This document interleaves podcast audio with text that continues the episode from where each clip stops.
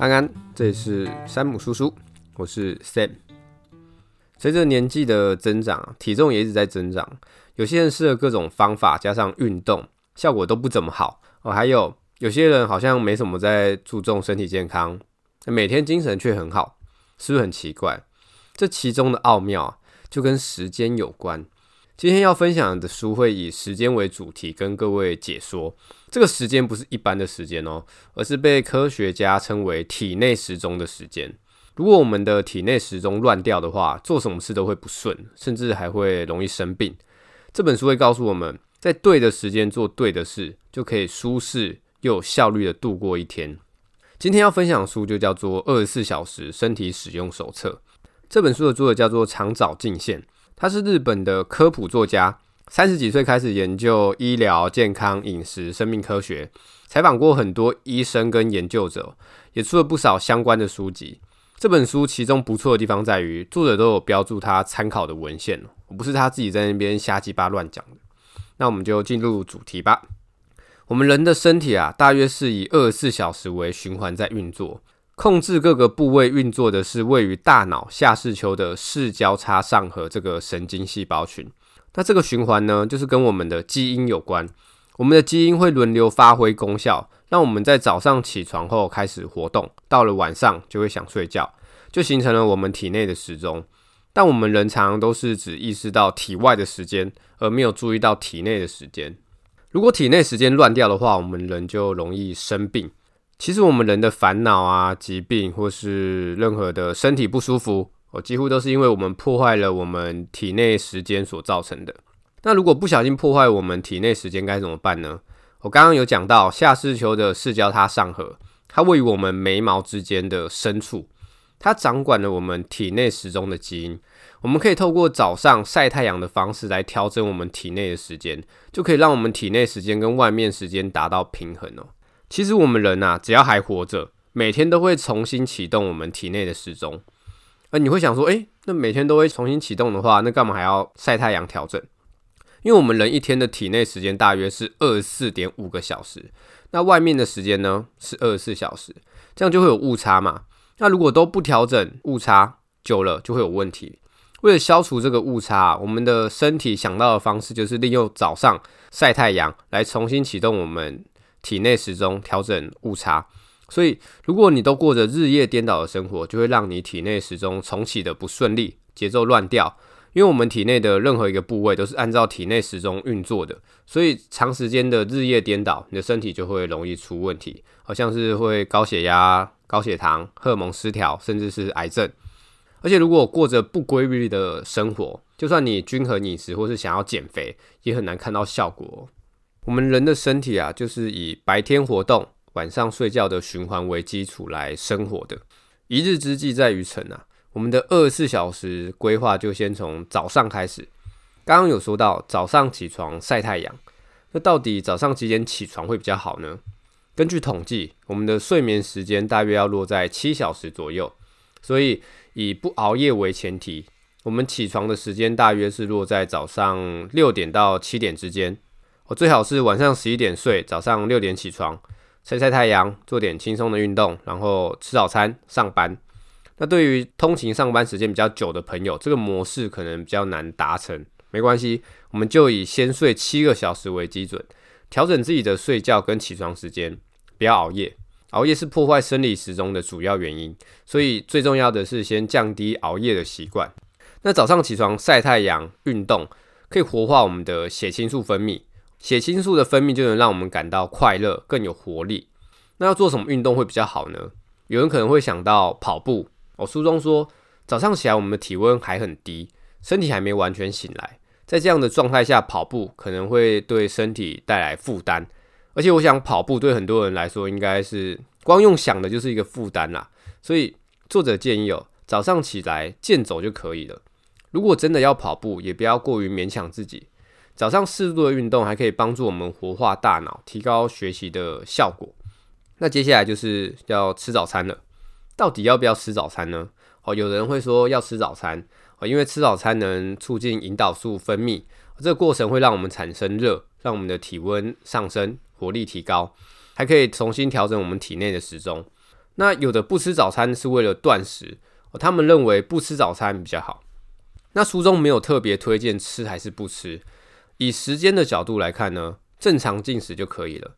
所谓正常进食，理想的时间是早上七点吃早餐，中午十二点吃午餐，晚上六点到八点之间吃晚餐。但我们现在因为工作的关系啊，常常容易忙到没有吃晚餐，或是很晚才吃晚餐，哦，或是去应酬吃宵夜，这样都会让我们晚餐到隔天早上的断食时间变短哦。就会导致早上要打开体内时钟基因的开关变得困难，这样也会让我们的生理时间变得混乱。所以最好的情况下就是正常时间吃三餐。那如果晚餐还是很晚吃的话，书中就建议可以不要吃早餐，来减少我们消化道的负担。其实不管你是属于吃早餐派的，还是选择断食不吃早餐派，都可以根据你们生活状况来选择吃还是不吃才是重点。那如果你选择吃早餐，就要注意，尽量不要吃面包或是甜食，因为面包跟甜食本身算是高糖类食物，我吃下去会让血糖有急速上升的风险哦。尤其是如果前一天熬夜或是睡眠不足，会导致我们就算不吃东西，隔天血糖也会变高，胰岛素的分泌也会增加。这时候如果你在吃面包或是甜食，那你的血糖会直接一飞冲天。血糖急速上升会让你在短时间内觉得有活力、有精神，但也因为这样，胰脏就会大量分泌胰岛素，让血糖急速下降。过没多久，你的活力就会开始下降了。那血糖急速上升跟下降会怎样吗？我就会提高你的糖尿病的风险，我还会让你的肠道蠕动机能下降。日本负责癌症患者饮食的营养师木内秀夫表示，得乳癌的女性中，有八成的人早上都吃面包。而根据日本根山医院院长表示，多数帕金森氏症的患者早上都有吃面包或是吃甜食的习惯。又案例指出，哦，光靠饮食改变就能改善帕金森氏症的症状。其实不只是帕金森氏症啊，癌症或是其他疾病都可以透过改善饮食来降低罹患的风险。那书中建议早上可以吃饭配味噌汤跟纳豆。有时间的话还可以煎条鱼来吃。那如果没有那么多时间呢？早上去便利商店就不要拿面包，可以改吃御饭团啦。吃完早餐之后就准备开始工作了嘛。我们一天当中哦，工作时间大约是八个小时，其中有两个工作的黄金时段哦。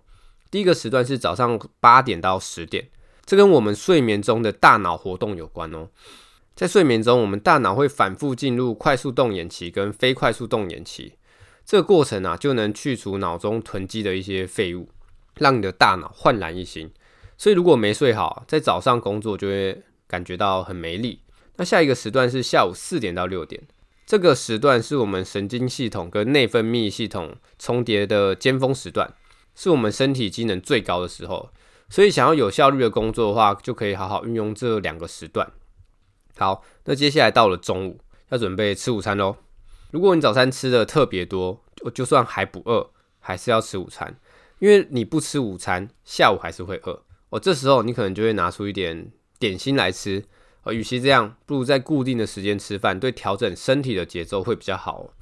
我们的身体在下午两点到四点之间活动力会下降，就会有睡意来袭。根据瑞典对七万五千名的瓦斯工作者做统计。白天的话，下午两点最常出现工作上的失误。我们一般认为啊，是因为吃完饭后想睡觉，哦，精神不好。但其实不只是这样哦，这也跟我们的身体时钟有关哦。话虽如此，在工作中，大家还是想尽可能的摆脱睡意。那摆脱睡意的关键呢，就在饮食。哦，很多人可能因为中午没什么时间休息，所以吃饭就吃得很快哦，也随便吃，就会导致我们的血糖快速上升。哦，过不久血糖又会快速下降，这样就会增加我们的睡意哦。所以我们可以选择糖类比较少的食物，或者选择原型食物，让我们的血糖上升幅度比较缓和，来减少消化的负担。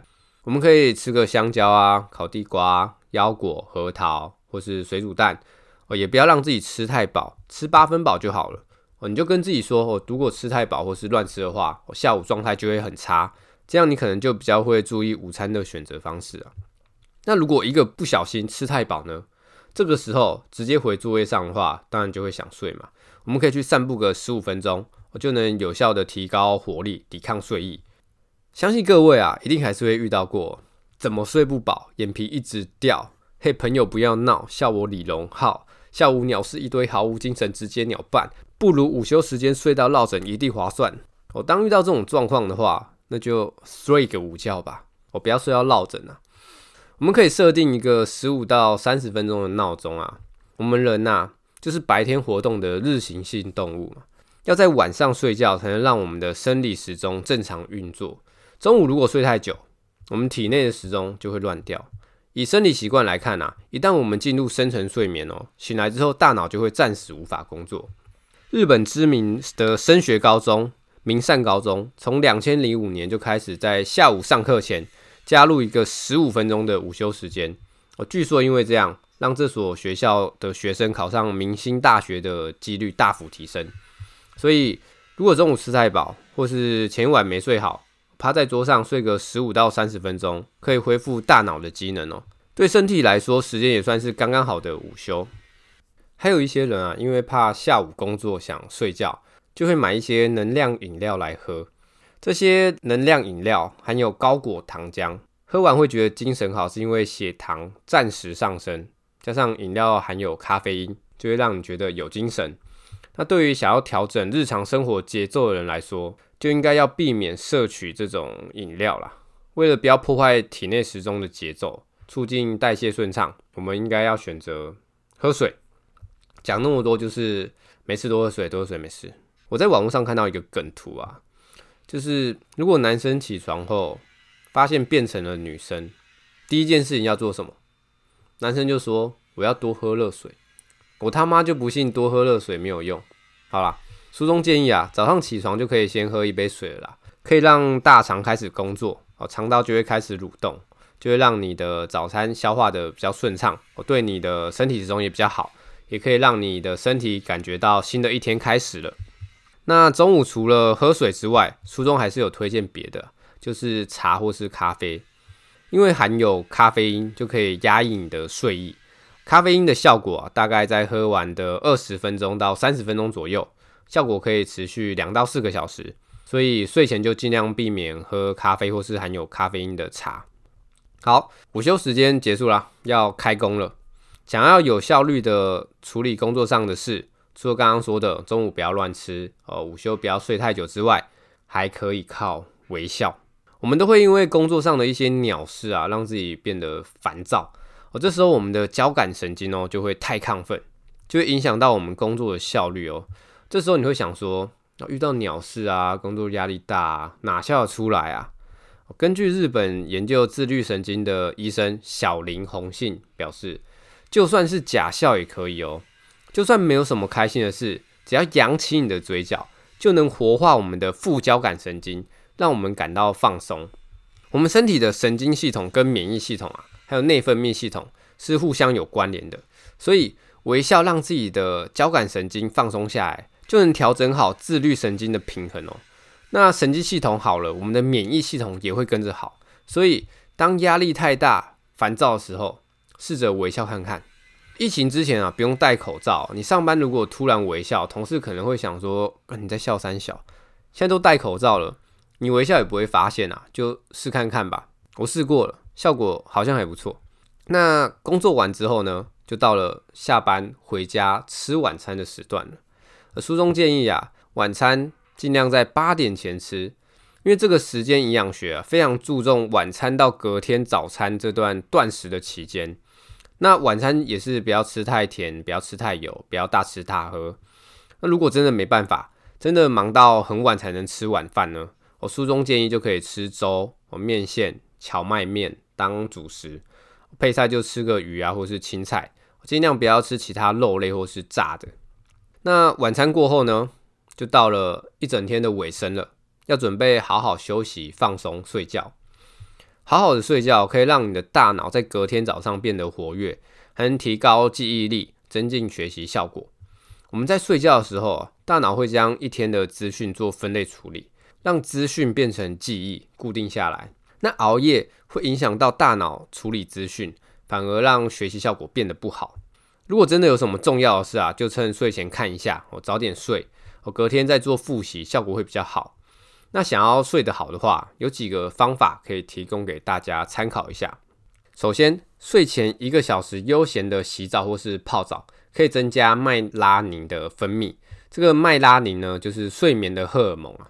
泡完澡再伸展一下，拉个筋，可以让你睡得更好。再来，想要睡得好，就要避免睡前使用手机啊、电脑啊，因为手机啊、电脑啊、荧幕啊散发出来的光，会导致我们体内的时钟混乱哦。如果白天照不到阳光，那晚上又在明亮的光线下，身体会无法判断现在到底是几点了。哦，加上如果你还是晚上熬夜追剧的话，哇，那影响就更大。所以，想要调整自己的健康跟睡眠状况的话，晚上就要减少使用电脑跟手机。还有就是，晚上十点后就不要工作了。过了十点还在工作，你的交感神经就会比较活跃。哦，这时候就算你工作的差不多了，打算要睡了，也会因为你的交感神经还活跃，睡眠品质就不会好。长期这样下来，就会导致你的身体出问题哦。所以最好是在睡前的半个小时到一个小时，留一段睡眠准备时间。这段时间啊，让自己好好放松，远离 3C 产品，可以去泡澡，或是做个冥想，也可以透过四八呼吸法来让自己放松。这个四八呼吸法是小林弘信医生推荐的，就是四秒吸气，八秒吐气，重复三十秒就能提高副交感神经的作用。我们的氧气也会更容易被带到末梢血管，全身的血液循环会变得更好。大家睡前可以试试看冥想，搭配这个四八呼吸法，看会不会改善你的睡眠品质。那最后，除了刚刚说的不要熬夜哦，睡前不要玩手机之外，其中会影响我们睡眠品质，还有睡眠呼吸中止症。你们有没有看过别人在睡觉的时候会突然大声打呼哦，然后突然停止呼吸哦，过一下再打呼，然后再停止呼吸？哦，如果有这种症状的话，就算你在正常时间睡，也会因为睡眠品质不好，带给身体负担哦。久了，甚至会引发各式各样的疾病。如果你每天都在晚上十二点前睡，都有睡到七个小时左右，结果起床还是觉得哦好累哦，搞不好你就有可能有睡眠呼吸中止症。针对这个问题，你可以把睡姿改为侧睡，这样可以确保你的呼吸道畅通。哦，光是这样就可以改善你的身体状况。如果还是不行呢？我可以找医疗机构制作止鼾器，或是直接去看医生。睡眠品质真的很重要哦。好的睡眠除了可以提高记忆力、增加学习效果之外，还可以预防老化，让我们更健康、更长寿。那最后，作者有讲到，难道熬夜真的不好吗？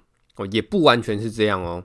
呃，有些人你看他都在熬夜，诶，每天精神也都很好啊，甚至健康检查也都正常。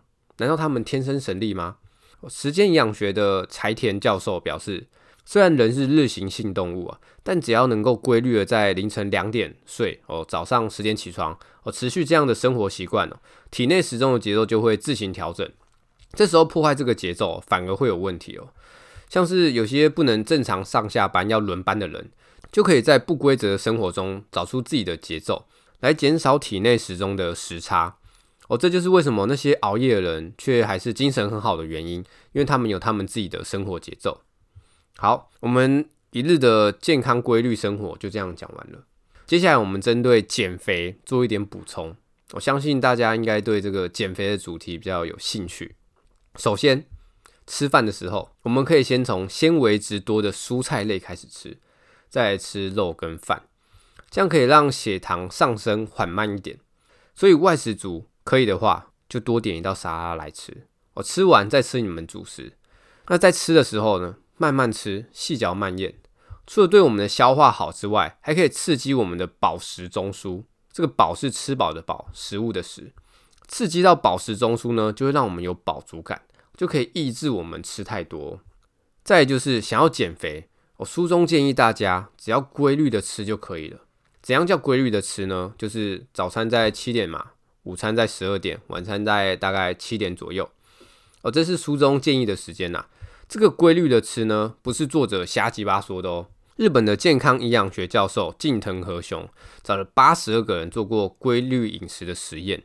实验结果显示啊，只要规律的吃，你的体重、体脂、内脏脂肪就下降了。这结果表示啊，其实想要变瘦，重点在于戒掉零食跟宵夜。所以瘦不下来的元凶，其实就是你的饮食不规律，或是哦心情不好就乱吃，哦心情好也乱吃。所以有想要减肥的朋友们，可以先试试看规律的吃，先调整自己的饮食节奏就好了，不用刻意去管控糖类跟热量的摄取，我就能有效的变瘦。那最后书中建议大家可以用 BMI 来当做标准，在正常的范围之内就可以了。至于 BMI 怎么算，大家自己去谷歌一下就好了，我就不多说了。刚刚有说到要戒掉零食跟宵夜，这个零食呢，其中就包含甜点哦。如果因为压力啊，或是乱吃东西，导致身体的节奏乱掉的话，就会容易让自己的身体发炎哦。而其中甜点就是容易让我们身体发炎的食物哦。再就是油。一般的油里面含有 Omega 六的脂肪酸，也会让我们的身体发炎。这就是为什么会说经常吃外食或是吃素食对身体不好的原因之一。我们回到甜点，甜点就是集合了糖跟油的综合体，根本就是要你命三千哦。有些人喜欢在压力大或是烦躁的时候吃甜点，压力大烦躁就会让身体容易发炎。这时候再吃甜点，哇，这根本就是火上加油，雪上加霜。和尚敲钟，你想说跟和尚敲钟有什么关系？没什么关系，就单纯想要有个上而已。好，回到甜点，我们大脑会把糖类当成能量哦，会特别记住糖的甜味，让你每次吃到就会产生快感，你会觉得啊，真香。反复几次之后，你就容易上瘾了。那除了造成发炎之外啊，甜点还会让大肠的蠕动量降低，而肠道就会变得不健康哦，也会提高便秘的风险。那肠道有问题呢，也会对我们精神产生负面的影响。诶，怎么说呢？因为我们的脑内荷尔蒙血清素有九成都是透过肠道分泌的哦，所以肠道如果不能确实蠕动的话，就会对我们的心情造成影响哦。所以你如果在压力大、烦躁的时候吃甜点，哦，当下可能会觉得很爽，但长期看来，你的身心灵都会出问题哦。那关于宵夜呢？在晚上十点到凌晨四点这段时间啊，我们吃下的糖类最容易被转换成脂肪被堆积，而这也就是为什么吃宵夜容易变胖的原因哦。我之前因为工作的关系，每天吃宵夜，直接胖五公斤啊。想要减肥，真的要戒宵夜啊。还有就是睡眠哦，我们理想的睡眠时间大约是七小时。那如果熬夜睡眠不足呢？哦，控制我们食欲的瘦体素分泌就会减少。就会让我们的食欲增加，所以如果你熬夜，在该睡的时候还醒着，就算不饿哦，也会容易不小心就一直吃。所以为了维持健康的身体，还是要保持规律的生活跟饮食会比较好哦。那最后我们就来说说运动嘛。想要燃烧脂肪的话，我们在空腹的时候做运动，效果会更好哦。我们在空腹的时候啊，体内的脂肪会透过肝脏转换成酮体，让我们使用哦。酮体就是我们身体能量来源的其中一种。哦，同时我们的体内的自噬作用也会启动，带走细胞内的一些垃圾。我，其实光靠刻意不吃东西来制造空腹的时间，就能燃烧脂肪了。那如果在空腹的时候做一些有氧运动的话，就可以让我们的燃烧更多的脂肪。那听到有氧运动，有些人开始觉得累了。我不用担心，书中这边呢，一样是推荐健走。健走不只能减肥哦。根据日本群马县针对六十五岁以上五千名的老人做了十三年的统计调查来看，一天走八千步，哦，其中二十分钟快走可以预防各种疾病，维持身体健康。那一天八千步大概是要花一个小时左右。有些人可能会觉得啊，要走一个小时好累哦。没关系，根据资料显示，哦，就算稍微减少运动量，也能减少生病的风险啦。我根据我们的身体时钟来看哦，最适合运动时间就是在下午四点到六点这段时间哦，所以大家下班后或是假日可以利用这个时段健走个半小时看看，应该会有不错的效果。那根据前面所说的，你会发现不能乱吃东西，也不能吃宵夜，不能熬夜，哇，直接怀疑人生啦，感觉人生好像瞬间失去很多乐趣，对不对？但有些人平常工作压力就是大，我到了周末就想嗨一波嘛。我出去喝酒，我怒吃一波，哦，或是有些人对甜点就是没有抵抗力，那怎么办？就克制自己啊，不然怎么办？我像那个医生跟老人那个梗图啊，老人说我早上起床弯腰都会痛，那医生就说那你就不要在早上起床，中午再起床。或是哦你起床那就不要弯腰。我开玩笑的，没有这么严格啦。研究时间营养学的柴田崇信教授表示啊，一个礼拜放纵一两天的话，体内的时钟不会受到太大的影响，还是可以调试回来。但连续三天都放纵的话，影响就会很大咯。所以大家还是可以放纵一下，只是要控制一下，不要为了舒压反而搞坏自己的身体哦。会说可以放纵哦，其中的原因就是因为怕我们为了要过健康规律的生活。反而让自己的压力太大，想要健康的活着啊，除了在适合的时间工作、吃饭、休息之外，压力也会影响到我们的健康哦。我们如果一直有压力的话，交感神经就会一直处于活跃的状态，这样就会导致我们的体内发炎。过度的压力啊，反而会打乱我们自己的生活节奏。那如果放任这个压力不管的话，久而久之，身体一样是会出问题。现在的人啊，因为压力跟饮食而导致慢性炎症的比例越来越高咯。而慢性炎症就是会让我们容易生病啊，甚至是得癌症。所以，我们除了不要乱吃东西之外啊，还要懂得如何释放自己的压力。根据研究指出，韵律运动可以活化我们的血清素分泌，而减轻我们的压力。这里说的韵律运动就是健走啊、瑜伽、深蹲、冥想、骑脚踏车、咀嚼。哦，注意哦。不要做高强度的运动哦，高强度的运动会因为身体使用大量的力量，反而会让我们感到疲惫哦。那我们生理上最适合运动的时间就是刚刚讲过了，下午四点到六点。所以如果可以的话，下班就做个简单运动，或是假日好好利用这个时间，一样做一些简单运动来放松一下自己。大家可以不用急着一次到位哦，慢慢来，不要让自己有压力。如果真的戒不掉甜食或是油炸的，我至少不要三餐都吃嘛。可以先改成哦，一天只吃一次哦。运动也是不用想说一定要做很久哦，做到流汗。那想要养成好习惯的话，可以听听看我第九集的原子习惯，我可以帮你更轻松的养成好习惯，戒掉坏习惯。当你养成了好习惯之后呢，这些行为啊就不用多加思考，因为已经变成习惯了。你不要小看这些好习惯哦，它可以让你一天过得更顺利，更有掌控感。我先不说早睡早起跟吃的健康的好处，我光是让你不用多加思考就行动这点呢，就能让你的烦恼跟压力减少很多。总之想要过健康规律的生活啊，前提就是不要让自己有过多的压力啊。那以上就是这本二十四小时身体使用手册要跟大家分享的内容。我最后再帮大家快速的复习一遍哦。根据统计，适合我们的睡眠时间大约是七小时，所以我们起床时间就大约落在早上的六点到七点。我们地球一天是二十四小时，但是我们体内时钟是二十四点五小时，所以起床后我们可以透过晒太阳来调整我们身体时钟的时差。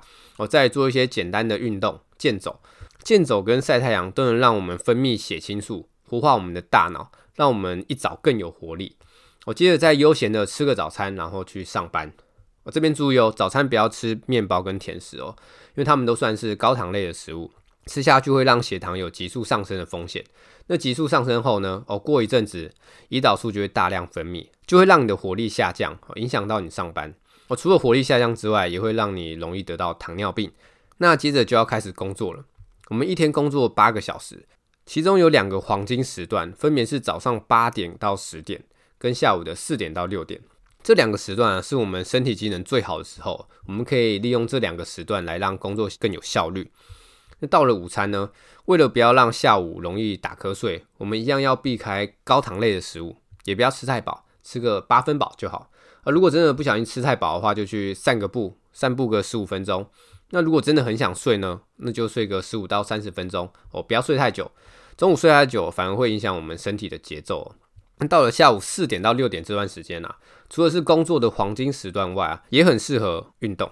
不用做什么激烈的运动，我们花个半小时去健走，这样除了可以燃烧脂肪之外，还可以降低生病的风险。那接着就到了晚餐时间，我们晚餐啊尽量在八点前吃完。我吃完之后就是你的自由时间，看你要耍废啊，还是做什么自己有兴趣的事情。那到了晚上十点之后，就尽量不要再工作或是使用三 C 产品。可以去洗澡、泡澡，我做个简单的伸展，让自己好好放松一下，活跃副交感神经。这样做可以让我们的睡眠品质更好。哦，睡得好，我们身体就好。最后到了十一点到十二点这段时间，就是我们睡觉的时间了。一天就这样平安的度过了。感谢飞天小女警的努力。这边还要注意的一点是，除了刚刚讲的要注意时间跟饮食之外啊，压力也是会导致我们身体不好的关键哦。所以不要想说一次就要改善自己的饮食习惯，这样可能会让你的压力很大。我们慢慢来。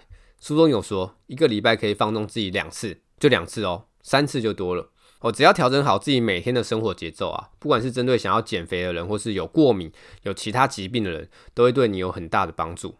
听到这边，有人可能会想说啊，这本书不就是在讲说早睡早起啊，不要熬夜啊，我不要吃垃圾食物啊？这我早就知道啦。